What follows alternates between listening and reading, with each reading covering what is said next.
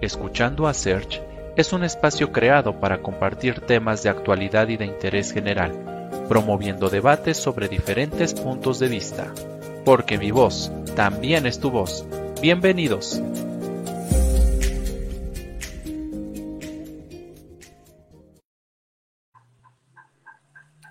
¿Qué tal amigos? Muy buenas noches. Bienvenidos a este nuevo capítulo de Escuchando a Search.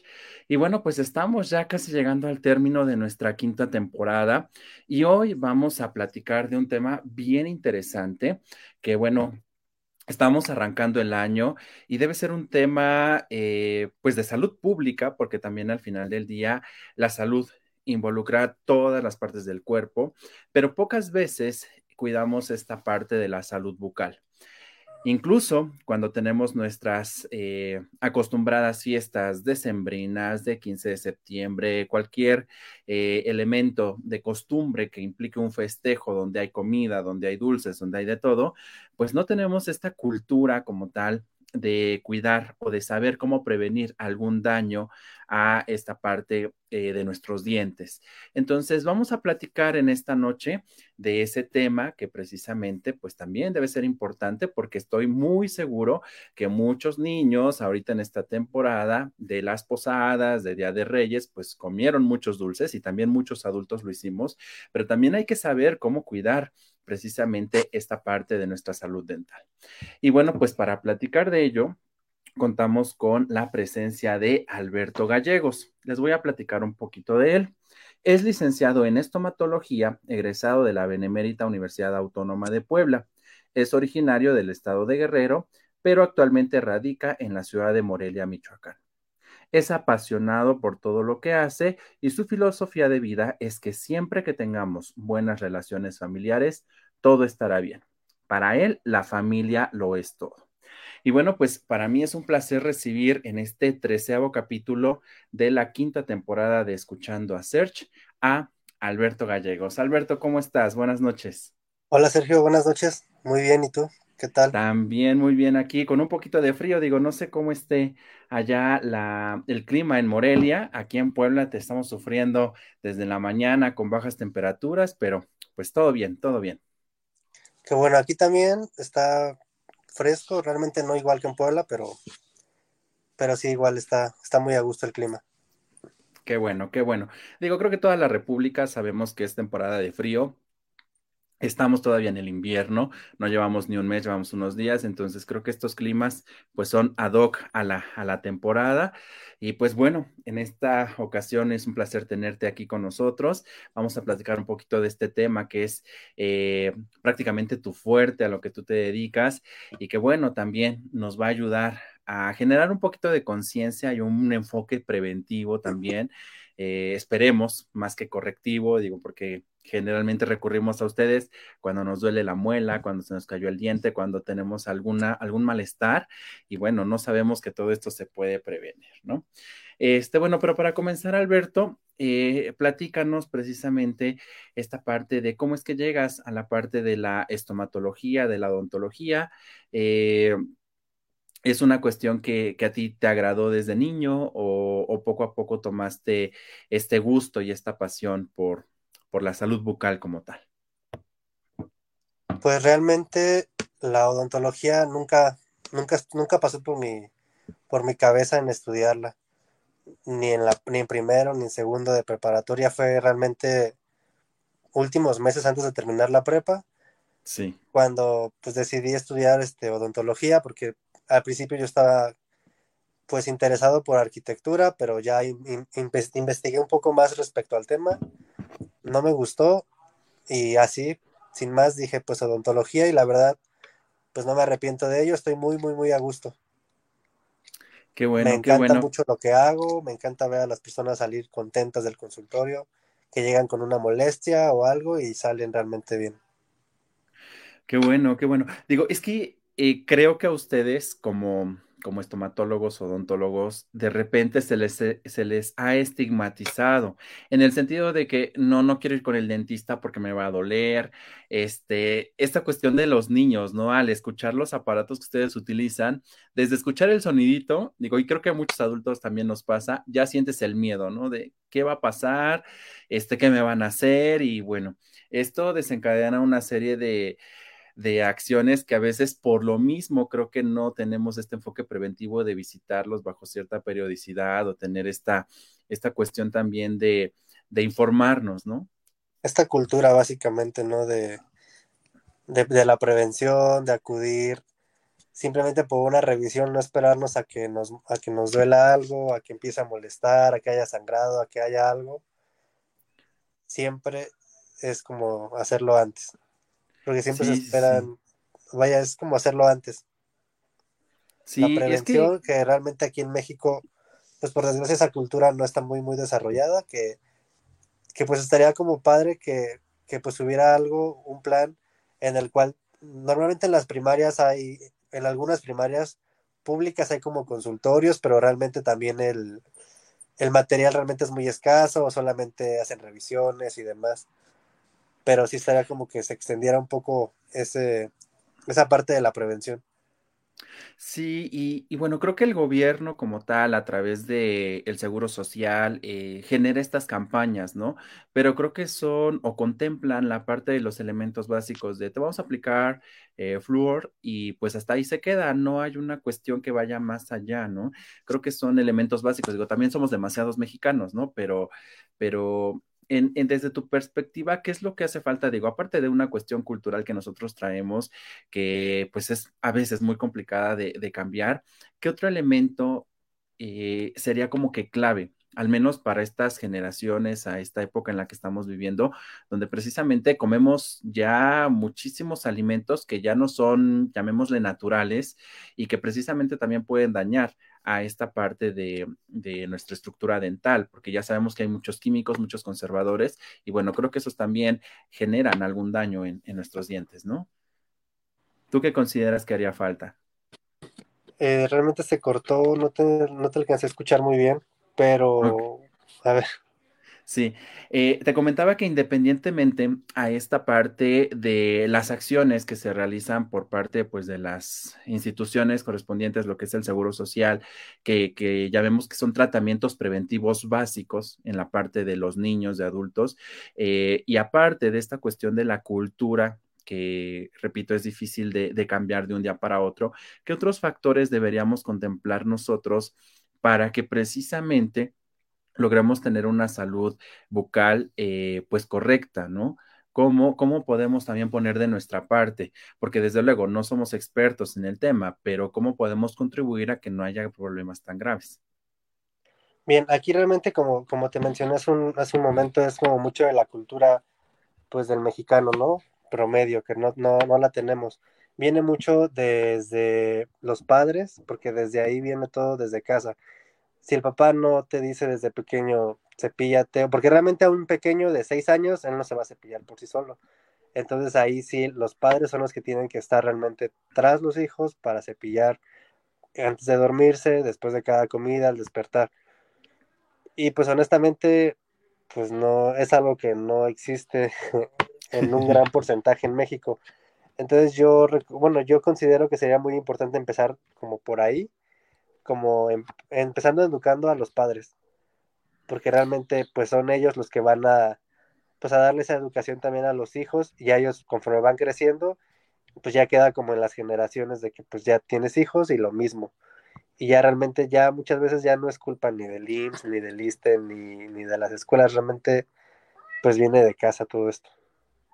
Sí, sí, sí, yo creo que es una cuestión de transmisión de hábitos que a lo mejor se han transmitido obviamente mal y que por eso tenemos tantos problemas. Digo, a mí me, yo ahora que veo niños que es de menos de seis años, seis años, siete, eh, pues de repente ya también no tienen algunos dientes o ya los tienen muy picados precisamente por esta cuestión. Eh, digo que de repente dicen los papás, ay, bueno, no hay problema porque se le van a, caer. a caer. Pero, ¿qué pasa si también este mismo problema se da con los, los, los, otros dientes que nacen. Entonces, creo que ahí es donde comenzamos con los problemas que a largo plazo se vuelven más graves, ¿no? Así es, realmente, pues sí, esa frase de se le va a caer, se escucha pues, a diario en, en la consulta, pues se le va a caer, pues sí, pero realmente, pues trae problemas desde, si se cae un diente prematuramente, eh, se empiezan a cerrar espacios, posteriormente que quiera salir el diente permanente, no hay espacio, empieza a salir a desviarse y ahí empiezan como las maloclusiones, a los dientes chuecos o por ejemplo los dientes eh, permanentes se reabsorben a los dientes de leche. Entonces, si este diente de leche viene cariado, viene con una enfermedad, pues la va a transmitir de inmediato al siguiente. Oh, ya. Sí, y es lo que, lo que a veces los papás no entienden, ¿no? Que precisamente eh, puede dejar secuelas este, pues este padecimiento ya para, para años posteriores y dicen, ay, bueno, se le cae, se acabó el mal, ¿no? Y viene el nuevo y pues sí, claro. Pero bueno. El problema es que viene el otro y pues lo mismo, no le, no le prestan atención o pues realmente muchas veces no saben como la cronología de la erupción de los dientes. A los seis años ya tenemos la primer muela y siguen pensando que es de leche. Y realmente esa muela es la primera que pues, se suele perder. Sí, sí, sí. Oye, Alberto, y precisamente en esta cuestión de ustedes que hacen esta, pues esta revisión, también esta corrección, a lo mejor esta, eh, pues este cuidado también de los, de los dientes, eh, ¿cuáles son los temores o los principales miedos que pueden tener ustedes como dentistas, como estomatólogos, odontólogos, a la hora como tal de asumir o de realizar un tratamiento. Digo, hay tratamientos sencillos que, bueno, los chequeos, ¿no? De cada seis meses y demás, pero yo quiero pensar que así como en la parte del cuerpo puedes tener una, una cirugía sencilla, también puedes tener una cirugía muy complicada. Entonces, en tu caso, ¿cuáles serían eh, o consideras que serían los temores o miedos para ustedes cuando hacen un tratamiento? Bien, realmente aquí como tal, un temor en específico no, no existe porque todo tratamiento tiene que realizarse bajo un plan de tratamiento, que en este caso se evalúa al paciente, si padece alguna enfermedad, alergias y todo esto. Obviamente ya con un plan de tratamiento establecido no tiene por qué haber como algún temor. Aquí más que nada, pues es que el paciente, bueno, nosotros como, como del área de la salud, explicar súper bien, dejar claro al paciente lo que se le va a realizar. Sí y pues que él colabore y realmente, porque uno hace un porcentaje del tratamiento, pero si el paciente no, no hace su parte, realmente el tratamiento tiende a fracasar. Entonces es como tal, eso, como tal un temor tal cual, sería estudiando tal vez, porque es la primera vez que lo vas a hacer, te da miedo que vas a anestesiar o... Porque sí. se ha escuchado casos en las noticias de que se murió una niña que por anestesia y que no sé qué, pero realmente son temas pues yo considero que el, pues que el, clínico no, no hizo un correcto diagnóstico, un correcto plan de tratamiento antes de, tocar a ese paciente. Ok, esa parte también es bien importante, digo, la cuestión ética al momento de estar eh, realizando algún tratamiento y que precisamente nos lleve a un resultado óptimo. En esta parte como tal de, de ustedes, ¿a qué eh, precisamente se han enfrentado?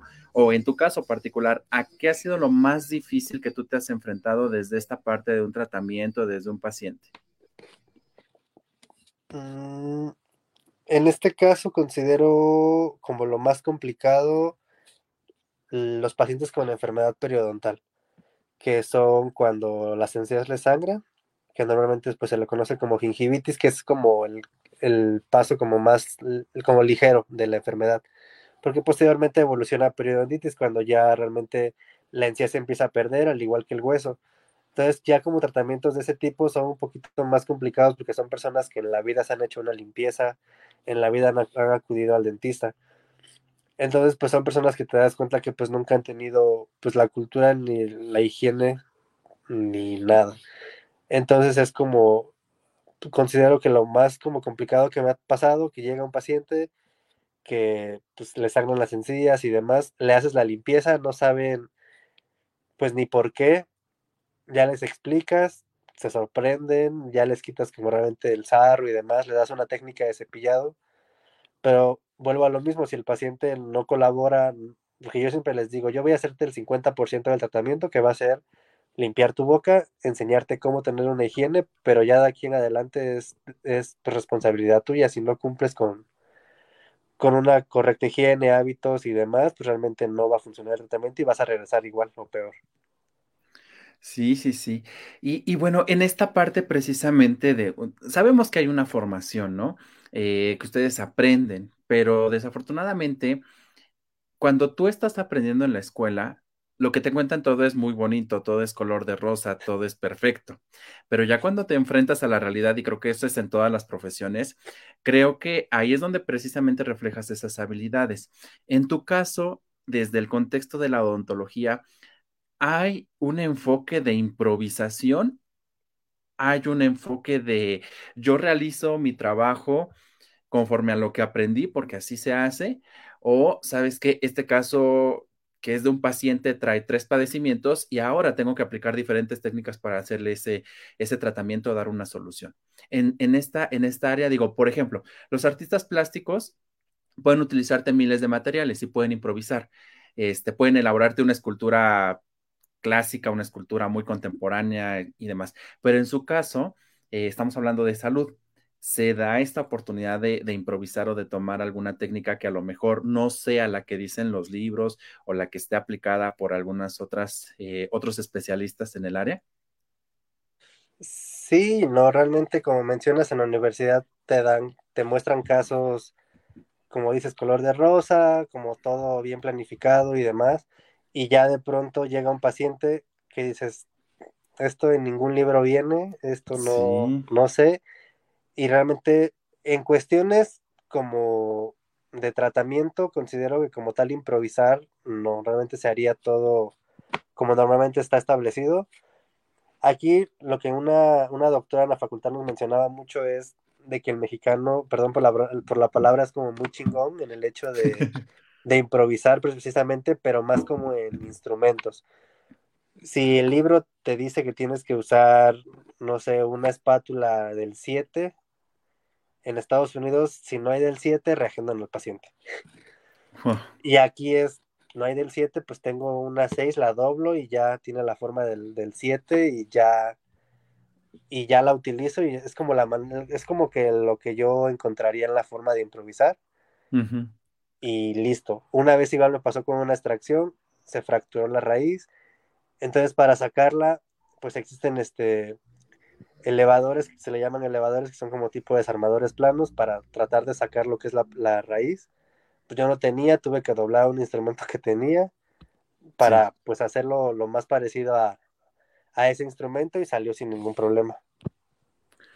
Wow. Eh, eh, digo, es que sí, los mexicanos somos creativos por naturaleza y bueno, si no tenemos las herramientas, porque digo, esa es otra, otra cuestión que a veces digo, cuando a lo mejor te dedicas a tu trabajo de manera particular, tú procuras siempre tener las herramientas necesarias. Sí, claro. Pero cuando trabajas, por ejemplo, para una empresa, para una organización, pues te dicen, es lo que hay y con eso vas a trabajar. Y entonces te las tienes que ingeniar sí o sí para que generes resultados. Porque no le puedes decir al paciente que ya viene con el dolor a más, no poder decirle, ¿sabe qué? No tengo el herramental, venga en dos días o a lo mejor en una semana, porque entonces ya empiezan, digo, ahorita con, esta cuestión de las redes sociales, todo el mundo te empieza a evidenciar y que no hay este herramental y que cómo puede ser posible y que por eso pagan impuestos. Y entonces, eh, digo, creo que en todos lados se, da esta parte, ¿no? Mira, vamos a realmente, sí, realmente sí los hay. O sea, a mí hace poco un, amigo de la prepa me, escribe que le dolió una muela y, y todo, y le dije, tómate una radiografía, se la toma, ya después como le digo que era una cirugía, me dice, sí, vengo saliendo del consultorio, pero no me la pudo quitar. Este, o sea, lo anestesió y demás, pero la dejó a medias, que porque no tenía todas las herramientas, todo lo, el instrumental, pues, todo el instrumental necesario que necesitaba y, ya no le, o sea, nada más lo dejó a medias, lo lastimó y yo así como de... Pero realmente no es de, no es de acá de Morelia, es de, de donde yo soy en Guerrero, pues ya realmente yo no iba a ir como hasta dentro de 15 días después. y ya lo mandó con un especialista y ya pero es por eso que te menciono lo de, tiene que haber un diagnóstico, un plan de tratamiento para tener ya todo planificado de lo que vas a utilizar, lo que no vas a utilizar, y, y es más, cuando el paciente llega, tú ya tienes tu charola lista con lo que vas a utilizar. Sí, sí, sí, definitivamente. Mira, vamos a, dar lectura a algunos comentarios que tenemos aquí. Joe Asensio, es que ya llegó. Gracias por conectarte. Eh, cuéntanos algo fuerte. Bueno, ya estaba contando algunas, algunas anécdotas por aquí. Ismael García dice, hola Beto, y bueno, Joe también nos está diciendo aquí que exacto de lo que hemos estado, estamos hablando, que pobres de, ellos como pacientes, digo, todos sufrimos con esta parte, a todos nos da miedo eh, ir, y creo que con cualquier médico, ¿no? Pero, pero principalmente con los, con los odontólogos, porque dices, ay, la boca, los dientes, ¿y qué va a pasar? Entonces, en esta, este, en esta cuestión, eh, de, conocer y de, precisamente tener una salud bucal correcta, ¿no? Eh, nos preguntan, eh, cuéntanos qué significa que tengas tu mordida girada. ¿Es malo? Pues realmente no, no entiendo el contexto en general, como de qué quiere hablar con una mordida girada. No sé si se refiere a una mordida cruzada, pero realmente no, mm, o sea, no, si habla de una mordida cruzada ya es como un tema de ortodoncia. Si es de lo que, si es lo que yo estoy entendiendo, que realmente los dientes de arriba tienen que caer por fuera de los de abajo. Normalmente la mordida cruzada, es decir, los dientes tienen que caer de esta manera. Mordida cruzada es que está al revés, o sea, los dientes de abajo están por adelante. Tanto, tanto las muelas también puede haber ese caso, pero pues ya eso es como, trae problemas en cuestión de la oclusión, la articulación temporomandibular, que es la, articulación que tenemos de la mandíbula con el cráneo, y realmente es cuando ya traen problemas que chasquido, dolores al masticar, al, bostezar, al, reírse. Y ya eso pues sí se tiene que tratar con una ortodoncia para pues la oclusión pues hacerla de una manera correcta. No sé si haya solucionado eso tu duda. Sí, de hecho nos marca que sí que es una parte de la ortodoncia, entonces sí, iba por ahí. Creo que nada más hay un, una, un detalle con el, con el nombre como tal del padecimiento. Oye, Alberto, y, en esta cuestión, digo, vamos a hablar de, un contexto un tanto complicado aquí en México y que precisamente está asociado a la cuestión cultural.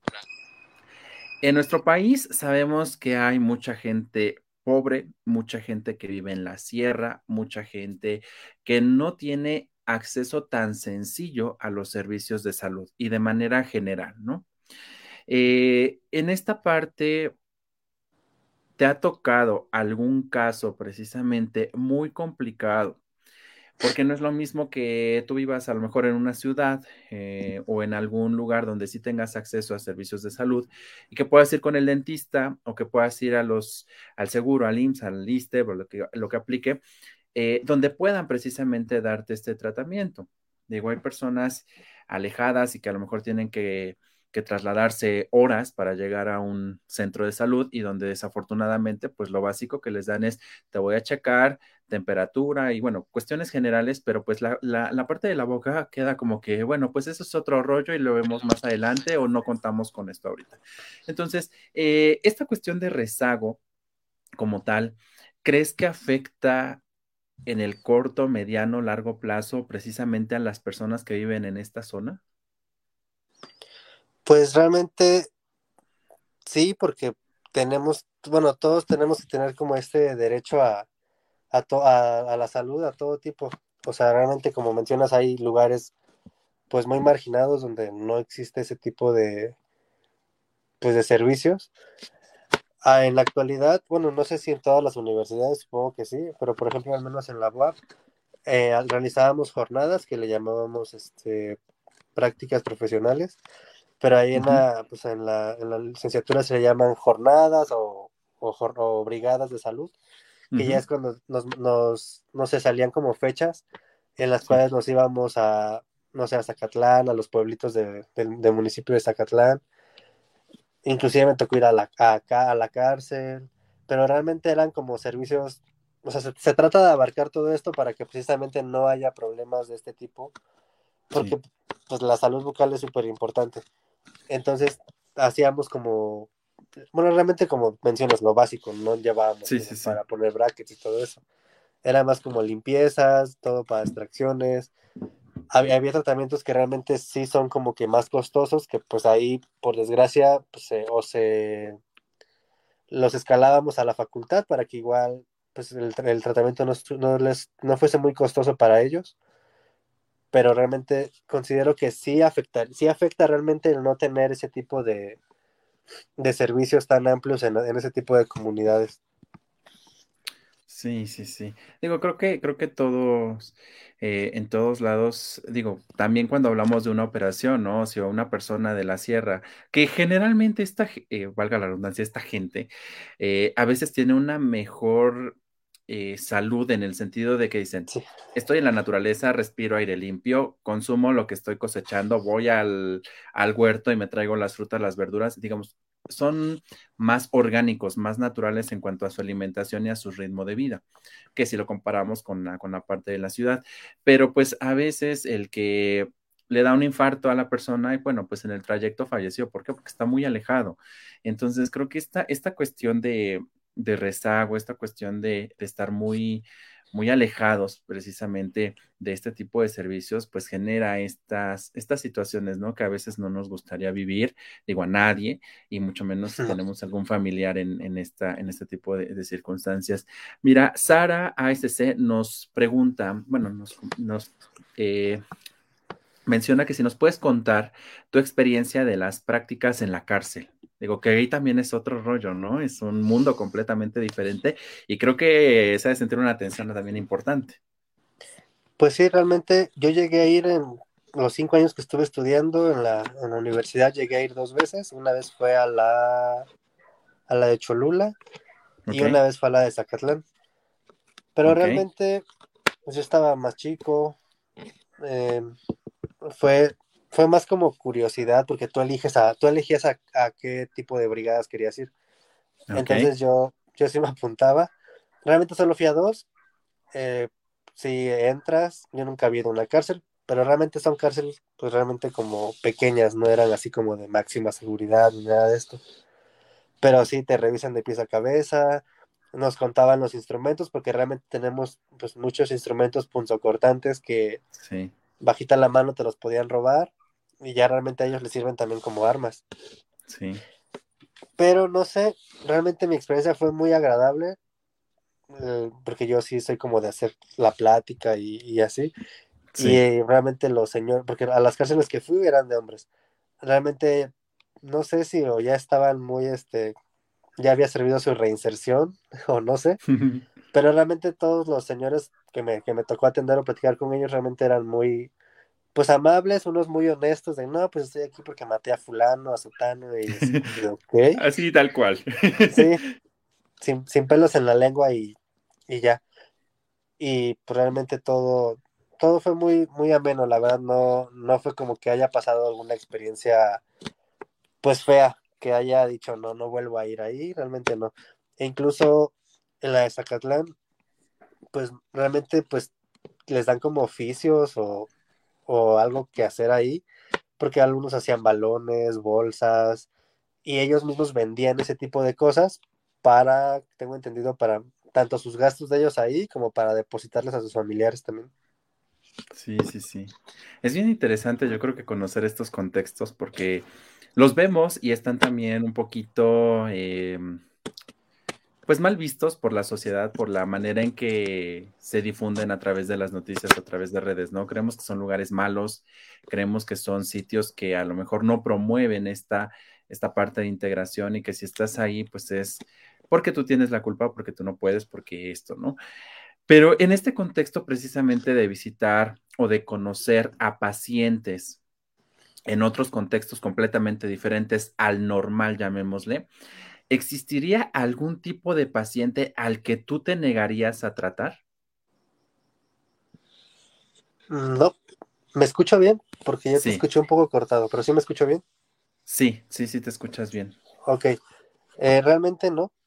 No hay ningún paciente al cual yo me, me negaría a atender. Cuestión, eh, ah, bueno, hablando de algún caso clínico en particular, no, porque realmente, pues, de cierta manera, negarle a algún tipo de paciente el servicio sería como discriminar, ¿no? Dependiendo, no sé, su raza, su, su religión, no sé, su preferencia sexual y demás, o en este Sí, caso su condición de salud, porque pues si hay personas, no sé, que en la consulta en la historia clínica les preguntas alguna enfermedad y te dicen, no sé, VIH. Realmente eso es un tema súper importante que pues hay muchas personas que por el simple hecho de, de tener VIH ya no los atienden. Y realmente eso es algo poco ético porque pues a todo paciente desde la universidad nos han dicho tienes que atenderlo como si fuera altamente contagioso. Así esté sano. Sí. Si acaso me negaría a atender en la cuestión de, pero ya no sería como en este, en este contexto, ya sería más como al momento de explicarle el tratamiento, hacer el plan, explicarles y todo, y dicen, sabes que yo no quiero esto, quiero otra cosa, que realmente no va con el tratamiento, pues realmente sería, pues realmente serían como pacientes como, ¿cómo se les llamaría? Conflictivos, que para evitar tener problemas con ellos más adelante, mejor pues si no, si no quieres seguir como mi plan de tratamiento y lo que te estoy ofreciendo y quieres hacerlo pues lo que a ti te interesa y, no es lo que yo considero que es correcto para ti, pues sería como que el único tema por el cual no atendería a un paciente. Pero nada más de ahí en fuera, no. Perfecto. Mira, yo nos pregunta que si no te han ahorcado. no. No, hasta ahorita no me ha tocado ningún paciente. ¿Mordido?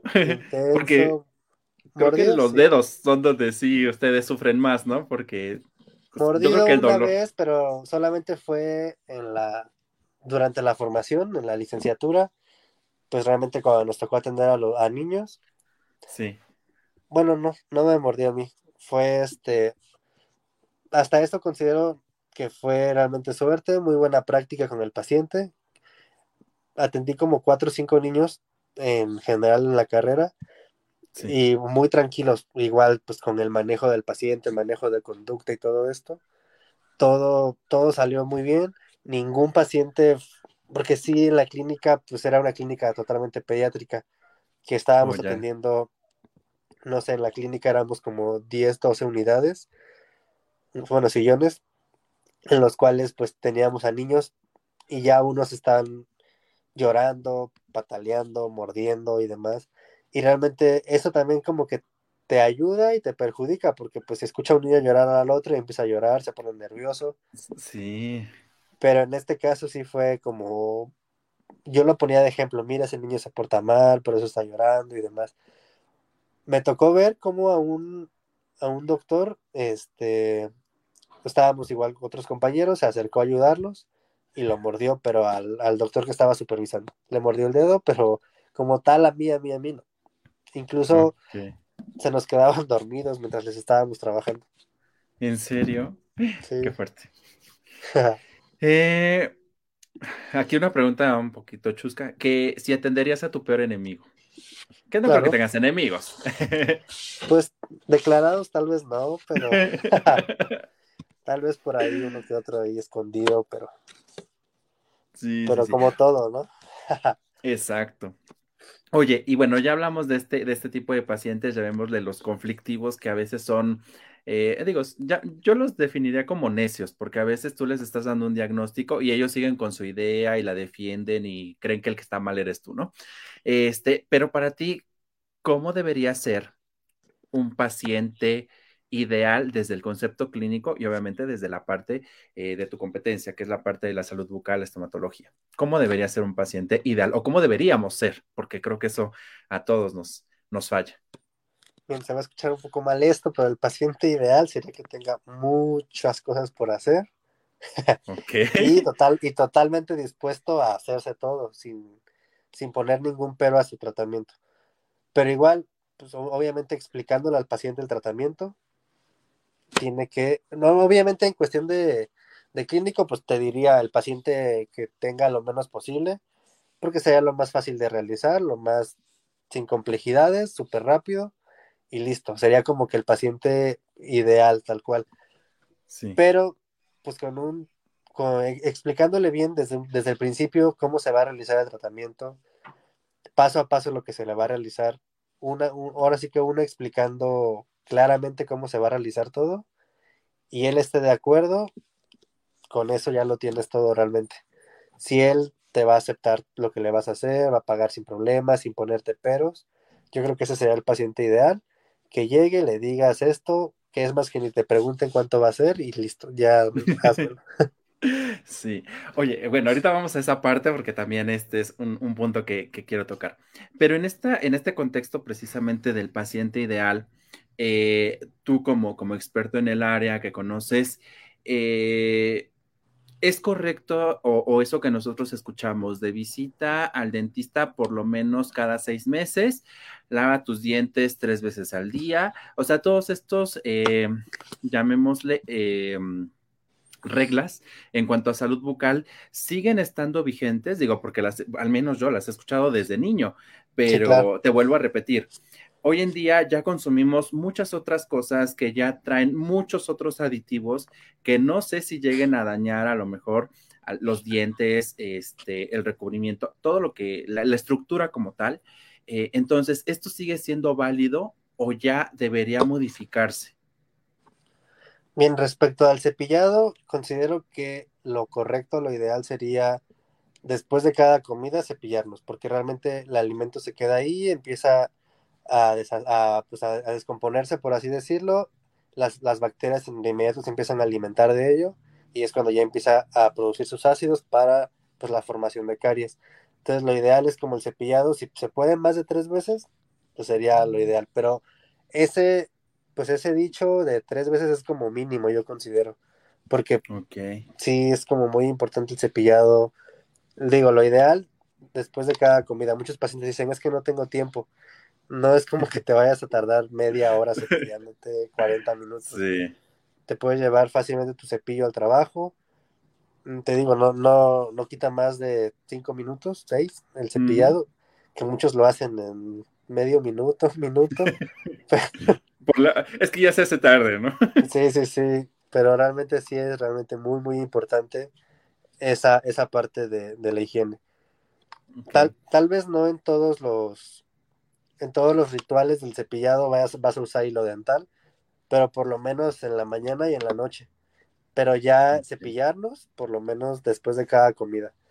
Y respecto a las revisiones, pues considero que sí, por lo menos cada seis meses es, está bien, porque así si realmente tienes una boca totalmente sana, un ejemplo, sin caries, con una buena, el, sarro se nos acumula rápido, entonces con una limpieza cada seis meses es suficiente, siempre y cuando tengas una correcta higiene. Y aparte, si fuiste, no sé, en enero y no estaba todo bien, pero vas en agosto o no sé, mayo, y ya tenemos una pequeña formación de caries en la cual todavía puede ser reversible, pues qué mejor para evitar que el diente se empiece a picar, por así decirlo, a cariar, a formar la manchita negra. Porque ahí, pues ya por desgracia, ya es quitar ese pedazo de diente, bueno, hacer la cavidad para poner posteriormente una resina. O, por ejemplo, si tienes una caries ya no tan pequeña, que ya es, no sé, grado 2, que ya es mediana, que se puede atender todavía con resina y la dejas avanzar, no sé, que no vas en año y medio, ya creció, y ya te llegó a lo que es el nervio, que se le llama pulpa, pues lo que te podía te podías gastar en una resina y no lo hiciste, si lo dejas avanzar ya es una endodoncia, que la endodoncia te cuesta como 10 veces más porque es la endodoncia. Posteriormente lo ideal es colocarle una corona al diente, entonces el gasto se, se, eleva, mucho más cuando lo pudiste haber prevenido.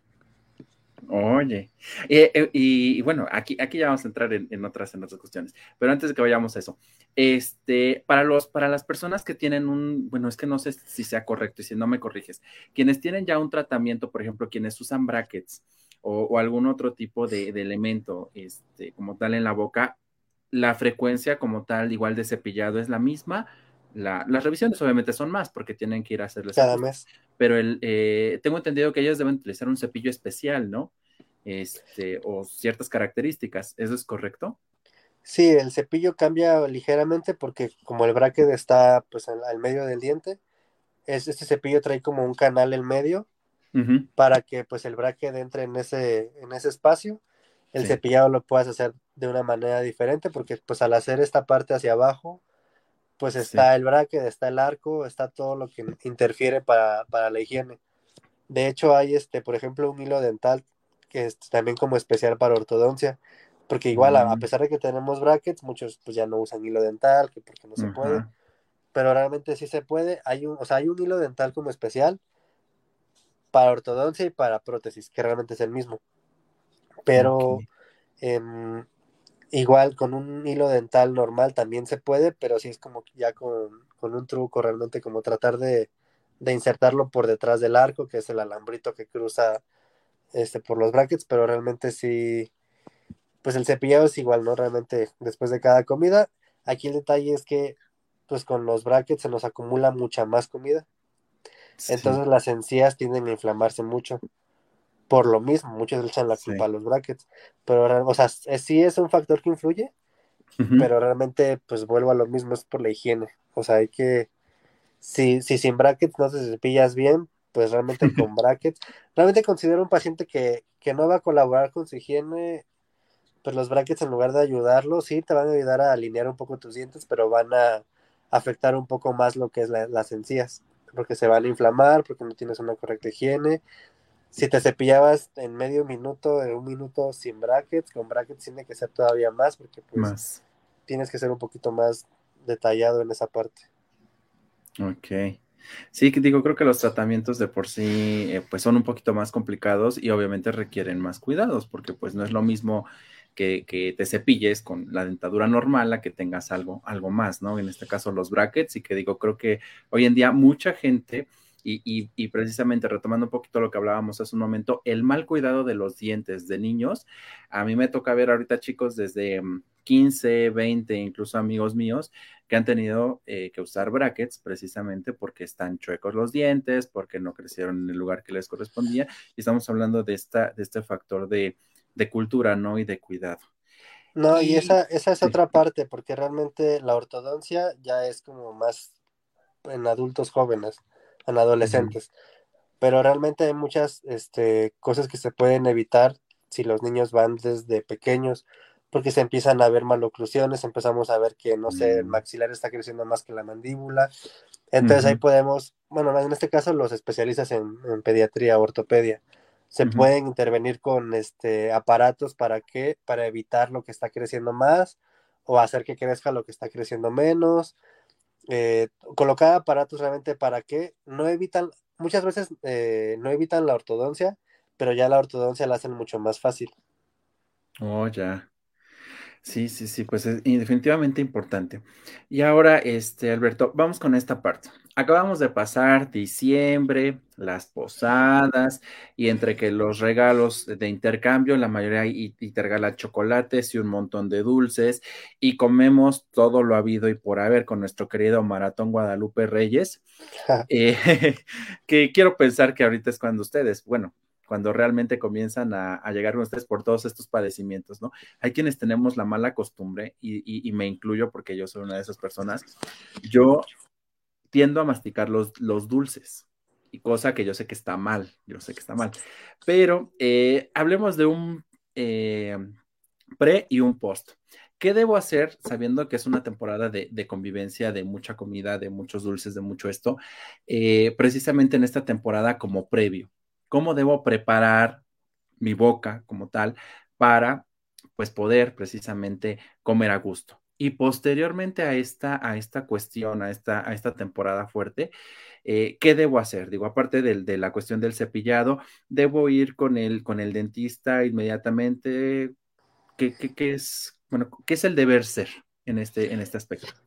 Bien, realmente está muy buena la pregunta porque realmente no es como como que te vaya a decir, no es como preparar un viaje a Cancún, que digas, ah, voy comprando los boletos, voy este reservando el hotel, porque realmente la higiene no, no va de eso, es sí. por eso mismo están las revisiones cada seis meses para evitar tener ese tipo de complicaciones a mitad de tu vacación. Realmente es pues tener, realmente estar siempre lo más sano posible de la boca para evitar tener ese tipo de, de problemas realmente antes de vacaciones, pues aprovechar tu aguinaldo y en lugar de gastártelo en otras cosas, pues por lo menos ve a hacerte una limpieza y que te digan qué necesitas, porque muchas veces, pues ya como te menciono, las caries ya están como que muy avanzadas, muchas veces ya no duele porque no te diste cuenta y el nervio de tu diente ya se murió y el diente ya no te genera ningún tipo de dolor, pero por desgracia ya está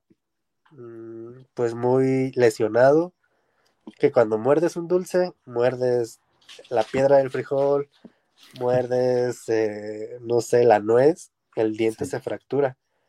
Y ya es cuando muchas veces ya el diente fracturado, hay muchas veces que por más que se quiera rescatar, yo no hay de otra más que la extracción. Que muchos dicen, ah, la extracción me sale muy barata. y sí, económicamente la pura extracción es muy barata. Pero pues el espacio no puede quedar así. Entonces después sustituir ese diente te sale mucho más caro y pues realmente es eso. Pero como tal, una preparación que digas voy a hacer un ritual antes de irme de vacaciones, considero que no existe. Y ya, pero realmente, precisamente una amiga apenas me escribe que de aquí en Morelia que necesitaba quitarse una muela del juicio, que las vacaciones no la aguantó, bla, bla, bla. Y sí, la primera semana que regresa al trabajo, pues ya la cité, ya me quité una muelita del juicio, que igual se puede haber evitado antes de que le empezara a molestar. Es que, eh, eh, insisto, somos tan dejados que ya cuando tenemos el problema encima es cuando ponemos el grito en el cielo. Y Alberto, vamos con un tema bien, bien sensible. En esta parte, eh, ustedes, pues algunos, digo, hay quienes trabajan para el sector salud, ¿no? Están precisamente en el IMSS, en el ISTE, pero la mayoría tienen, independientemente a que si tienen ese trabajo, también tienen un consultorio propio. Todo trabajo como tal debe ser remunerado de, la manera correcta, ¿no? Por algo te preparaste, por algo sabes el tipo de servicio que tú estás ofreciendo. ¿Qué tan, llamémosle, buenos pagadores somos los mexicanos? ¿Realmente le invertimos en nuestra salud bucal o nos duele el codo? No, pues la No, en general, pues yo también me incluyo en cuestiones de salud. Bueno, no, no, no puedo decir que todo mexicano es así, porque hay muchos que pues no escatiman en ese tipo de cosas. Sí. Pero realmente no, así como tal, muy bien pagada la odontología en México no lo está, como muchas profesiones considero, no nada más la odontología. Pero bueno, también por eso se les da a elegir. Por ejemplo, en cuestión de coronas, pues manejamos diferentes tipos de, materiales. No sé, desde la más, realmente no, no de mala calidad, simplemente en cuestión de estética. Por ejemplo, una corona, pues existen diferentes precios. La que es únicamente metálica, la que, o sea, es el totalmente plateado. Sí. Ya posteriormente, metal porcelana, que es la, metal, pero va con una cubierta de porcelana. Hay unos que son libres de metal. Obviamente el costo se va elevando. Ya aquí el paciente pues va a decidir qué es lo que quiere tener en boca. Hay personas que obviamente hablando de eso, en estética no les importa y dice, ¿sabes qué? Pues quiero pues lo que se vea más natural en ese caso.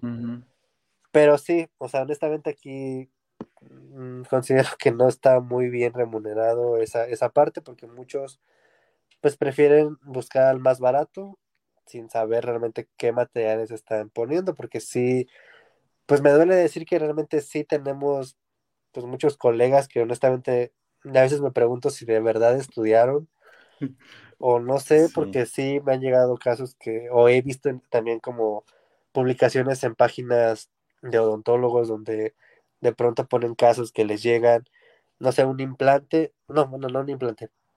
Posteriormente a una endodoncia, hay que colocar un poste que es como, es como un palillito que se introduce en el diente para darle más soporte al diente para que haya de dónde colocar una corona. Entonces es tal cual, es un material que se manda a hacer. Y sí he visto casos, fotografías y evidencias donde en lugar de un poste ponen un tornillo, literal un tornillo de ferretería. Y es así como ok, pues ve, ve que te cobra más barato entonces. Acuérdense, lo barato sale caro y con la salud no se juega. sí, realmente sí es un tema un poquito complicado, pero pero sí hay, sí los hay.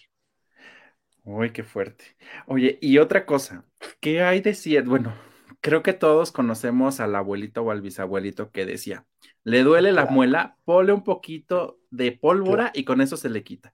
Ponle un clavo de olor, ponle esto. Esas, esas cuestiones, digo, sabemos que ya pues nos estamos informando más, ya tenemos acceso a información a través del celular, ¿no? Pero ¿eso era una buena práctica? Pues realmente eran prácticas caseras que, pues si, la, si las abuelas lo recomendaban era porque les funcionaba, ¿no? Pero realmente, por ejemplo, eso del clavo, pues lo ideal es acudir obviamente pues al odontólogo, porque un diente, no sé, que tiene un dolor porque está muy cerca al nervio pero todavía hay forma de salvarlo sin hacerle endodoncia. Ahorita ya hay materiales que se Mm. que colocas en el fondo de la cavidad, ¿para qué? Pues para, para que las células como que se formen ahí y haya Sí. como que una segunda oportunidad y evitar la endodoncia. Sí, sí, sí. Pero si pones el clavo, inmediatamente pues lo que vas a hacer es sedar el diente, básicamente lo estás matando y pues ahí, si lo podías como tal vez salvar de una endodoncia, pues aquí Sí. ya con el clavo ya lo estás mandando Ya no. directamente a endodoncia. Sí, te va a ayudar y te va a aliviar el dolor, pero pues ya aquí ya es pues de ley hacerle la endodoncia porque el diente ya está realmente, ya lo mandaste a la endodoncia directamente. Ok. Oye, y, y otra cosa, anteriormente, este, digo, creo que también todos tenemos un conocido de la abuelita, además de la familia, que de repente quería colocarse o las coronas o los dientes de oro. Eso sigue actualmente en nuestros días, digo, oro, oro, literal, o sea, no Sí, era sí, sí. ya una lesión. Eso todavía sigue estando en, en, en esta parte de los pacientes actualmente.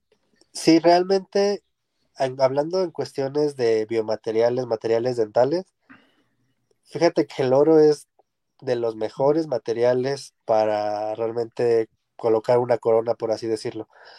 Pero realmente, pues el oro es muy costoso. Entonces, el oro, al ser un metal muy maleable, entonces es como que hace una adhesión y una unión al diente mucho más correcta, más natural.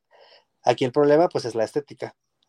Pero realmente el oro es un material muy, muy, muy bueno para, para una restauración, ya llámese corona, en este caso. Wow. Porque te digo, es un material muy maleable que, que la unión que hace con el diente realmente es mucho, o sea, realmente muy natural. En cuestión Wow. de la unión que hace con el diente para que no haya una filtración muy rápida. Que, es decir, que ya. haya la separación de, de esa restauración con el diente. Pero aquí el problema es el, pues, la estética, el color. Pero realmente a artistas o así en Estados Unidos les gusta andar como disque a la moda, en dientes adelante o poniéndose piedritas, que realmente eso sí ya no Sí. está, ya no está realmente padre, porque pues aquí estás haciéndole un daño al diente para colocar una piedra Sí, o sí, un creo. brillo o algo. Sí, sí, sí, ya te imaginas, ¿no? Sonríes y el brillo, ¿no? El blin blin por Sí, todos sí, lados. sí, aquí la piedrita en la esquina del diente. Sí. Bueno, oye, y ya de una manera un poquito más personal, digo, ya se nos pasó el tiempo volando, estamos por, por terminar. Desde tu visión como, como profesional, como profesionista, eh, sabemos que todos tenemos días buenos y días malos. En tu caso, ¿cómo haces para lidiar precisamente con un mal día de trabajo? Digo, a lo mejor que te llegaron pacientes que gritaron y te mordieron y que dices, bueno, hice el trabajo y pero pues no fue como que lo que yo esperaba o realmente pues me cancelaron citas los pacientes, no lo sé, muchas cuestiones que, que a ustedes les pueden pasar. ¿Cómo haces precisamente para lidiar con estas cuestiones? En lo particular, pues, trato de que ese tipo de cosas no me afecten. No digo que no pase, pero a mí me gusta muchísimo escuchar música en todo momento. Hasta a mis pacientes luego les platico esa parte de, ¿quieres escuchar algún tipo de música en especial? Porque yo todo el tiempo en la clínica donde trabajo hay música, por mí, porque yo me conecto al Bluetooth de las bocinas y pongo música. Salgo de mi trabajo, llego a mi casa, pongo música. Antes de dormirme pongo música como relajante, pongo temporizador para que se apague. Despierto y no me levanto de la cama si no pongo música. O sea, como que la música para mí es como que, como que me mantiene muy alegre todo el tiempo. Eh, otra cosa que pues sería como muy padre, si el día estuvo muy pues complicado, por desgracia acá no, no tengo mi familia como para llegar y platicar con ellos de lo que pasó y bla, bla, bla, pues buscar algún amigo, ir a tomarnos un café, una cerveza y pues como desahogarte. Esa sería como que la parte para relajar ese, esa parte eh, El como complicada del día, el estrés, sacar todo eso. Ok. Oye, y actualmente, ¿qué es lo que más te emociona en tu trabajo? ¿Qué te apasiona? Digo, sabemos que hay muchas cosas, ¿no? Ustedes hacen magia con las manos y con nuestras bocas, pero ¿a ti qué es lo que más te emociona? ¿Qué es lo que más te apasiona? Ahora ya, digo, cuando estudiábamos, pues era como el sueño, ¿no? De quiero llegar a hacer esto. Realmente hay algo que, que tú digas, de aquí soy, esto me agrada y no erré de, de carrera, soy, este, pues un profesionista exitoso y hago lo que yo quería hacer. Pues en general me gusta todo lo que hago en, en mi trabajo. a muchos dirán, me encanta ver al paciente salir contento, sonriendo de que llegó triste, llegó con el diente no sé quebrado y como con su autoestima afectada y salen como realmente contentos cuando llegas a, a solucionar su problema. En esa parte como de autoestima con los pacientes, pero ya hablando como egoístamente como de mí, de mí, de mí, en la como en la práctica profesional lo que más me gusta hacer son cirugías de las muelas del juicio, que realmente ahí por desgracia el paciente no sale no, pues no salen Están dos inflamados aquí, sí. Sí, lo curioso es que en la universidad a mí las cirugías era lo que menos me gustaba, porque realmente era como un miedo, porque a mí me daba pues mucho temor, es, como, es lo que mencionamos hace rato respecto a los temores, pues estaba yo estudiando, a mí me daba muchísimo miedo hacer alguna cirugía, me pedían pacientes de muelas del juicio y yo los llevaba ya con la muela erupcionada, es decir, la muela ya, ya visible, sin necesidad de tener que cortar encía, hueso, suturar y todo esto porque sí me daba como, pues me causaba conflicto tener que hacer eso. En la, en la licenciatura, pues llevabas al paciente, tú anestesiabas y pues el doctor era quien te ayudaba y casi casi terminaba haciendo todo eso. Pero ya en la actualidad es lo que realmente más, más me apasiona hacer como ese tipo de cirugías. Y ahorita ya las hago pues, pues bien. Con los ojos cerrados. Hacerlo, casi casi. Obviamente, como en todo, hay que tener límites y si la cirugía realmente está muy complicada, directamente referirla con el maxilofacial. Porque igual, eh, precisamente la misma doctora que mencioné hace rato nos dijo, nos mencionaba mucho que nosotros salimos de la licenciatura capaces de, hacer todo. Y realmente pues estamos, estamos eh, capacitados para todo, para niños, adultos, este, endodoncias, este, extracciones y demás, pero todo a nuestros límites si hay algo que de plano no lo vas a hacer bien, ni siquiera lo intentes y mejor referirlo al especialista. Porque pues todo lo que hace un odontólogo general, pues existen diferentes eh, eh, áreas, eh, especialidades que se dedican exclusivamente a eso. Ok, sí, sí, definitivamente. Cada quien sabe, este, dirán por ahí zapatero a tus zapatos, entonces cada quien conoce su rubro. Eh, nos dice Marlene, saludos, doctor Alberto desde Ciudad de México. Y nos dice, hablando de oro, recuerdo lo que se hizo mi papá con su diente y alambre de oro, que si lo recuerdas. Sí, sí, sí, esa es una anécdota que siempre cuento. sí. Ok. Bueno, pues mira, tienes aquí a, tus, a tus pacientes, a tus pacientes y yo creo que a los familiares de los pacientes también. Y, bueno, pues Mira, el, tiempo como tal se nos, se nos está terminando. Eh, ¿Hay alguna recomendación que tú le quieras dar a todos en cuanto a la, a la salud como tal, a la salud bucal, para, pues, para prevenir estos malestares, estos dolores y demás? Pues realmente, como se mencionó durante toda la plática, hacernos chequeos, revisiones, pues si se puede unas dos, tres veces al año, realmente no, no nos afecta en nada porque realmente sería una, una revisión por prevención, más que por, por una solución de alguna dolencia. Hay que evitar, obviamente a nosotros económicamente hablando nos conviene que lleguen con la boca totalmente destrozada, porque es más trabajo para nosotros, pero no se trata de eso, se trata de que pues ustedes también no, pues evitar llegar con, con dolores, evitar ese tipo de cosas, porque quien sufre, pues son ustedes. Bueno, lo somos nosotros, también me incluyo en, ese tipo de cosas. No, no, necesariamente hablando de, de, este, de la salud bucal, en cualquier tipo de, de salud. Puedes hacernos pruebas de glucosa igual, por lo menos una vez al año, para saber que que pues no tengamos algún tipo de enfermedad aparte, no sé, la, glucosa, diabetes, bueno, para evitar la diabetes, hipertensión, o sea, en general hay muchísimas cosas que podemos evitar si, si tenemos el hábito, la educación de la prevención. Ok, bueno, pues ya saben, hay que acudir, ya cada quien, bueno, quienes estén en Morelia, pues acudir con Alberto para que les haga sus chequeos, para que también les haga su diagnóstico, si es que hay que aplicar algún tratamiento. Y bueno, pues cada quien con su, con su dentista de confianza. Este, lo importante pues es prevenir, evitar este tipo de situaciones que, que digo, creo que todos hemos tenido por lo menos un caso en la familia donde o ya no hay dientes o realmente cuando fue pues ya no había mucho que hacer y bueno, ahí va la pérdida y este, y bueno, pues esto eh, también dificulta mucho porque hay gente que, pues es que ya no tengo dientes y ahora mejor ya no me río. Entonces, este, pues es también un, factor a lo mejor de, vanidad, pero que al final del día, pues también tiene una función. Ya sé, que ya no hay tiempo, pero qué bueno que me no esa parte porque pues no solo es la estética, los pacientes adultos que ya no tienen dientes, aquí ya tienen problemas con la digestión porque los alimentos se los pasan completos, este, no mastican realmente bien y aquí hay muchos problemas que por la boca empieza todo y empiezan a tener problemas de digestión precisamente, estreñimientos, diarreas, o sea, y pues que todo empezó por no tener una correcta salud bucal. Exacto. Siempre, siempre, siempre hay que prevenir, ya saben, este, pues nuestras cepilladas correctas. Ya nos dijo Alberto cada, este, después de cada alimento es bien importante visitarlos y pues bueno, creo que ese es un, un enfoque preventivo y bueno, no, no caigamos en esta, en este mismo tabú de dejar todo al final, digo, como buenos mexicanos también se nos da, pero pues tratemos de hacer ese, ese cambio, ¿no? Que creo que va a traer mejores beneficios para todos. Así es, Sergio.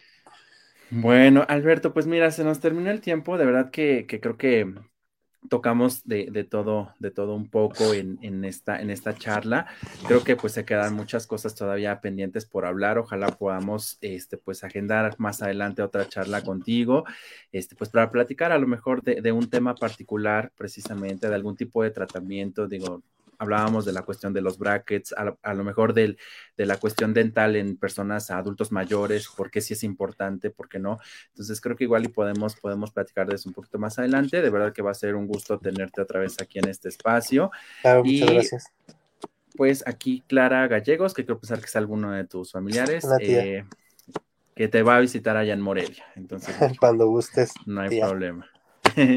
Sí, y bueno, pues a quienes nos siguieron en la transmisión con sus comentarios, les agradecemos mucho. Recuerden que esta es una nueva etapa que estamos iniciando. También esta charla como tal en próximos días estará disponible en el canal de YouTube y también la vamos a encontrar en Spotify para que pues la puedan eh, escuchar y ver tantas veces lo consideren necesario. Entonces también, si nos vieron ahorita en la, en la página de Facebook, denle like. Cada semana pues tenemos un invitado diferente. Este, pues hay, de todo un poco. Estamos por terminar esta quinta temporada y arrancar una sexta que les prometo que viene con sorpresas bien, bien interesantes. Entonces, pues fue un placer platicar contigo, Alberto, en esta noche. A todos los que nos acompañaron, que también pasen una excelente noche con frío, abríguense bien. Recuerden también seguir utilizando el el cubrebocas, la sana distancia, estamos otra vez con esta situación de la pandemia, pues evitemos que, el, virus se propague más. Y pues bueno, les mandamos muchos saludos y pues Alberto, nuevamente mil, mil gracias por tu tiempo y bueno, pues aquí están las puertas abiertas. Gracias a ti. Buenas noches. Buenas noches a todos. Bye bye.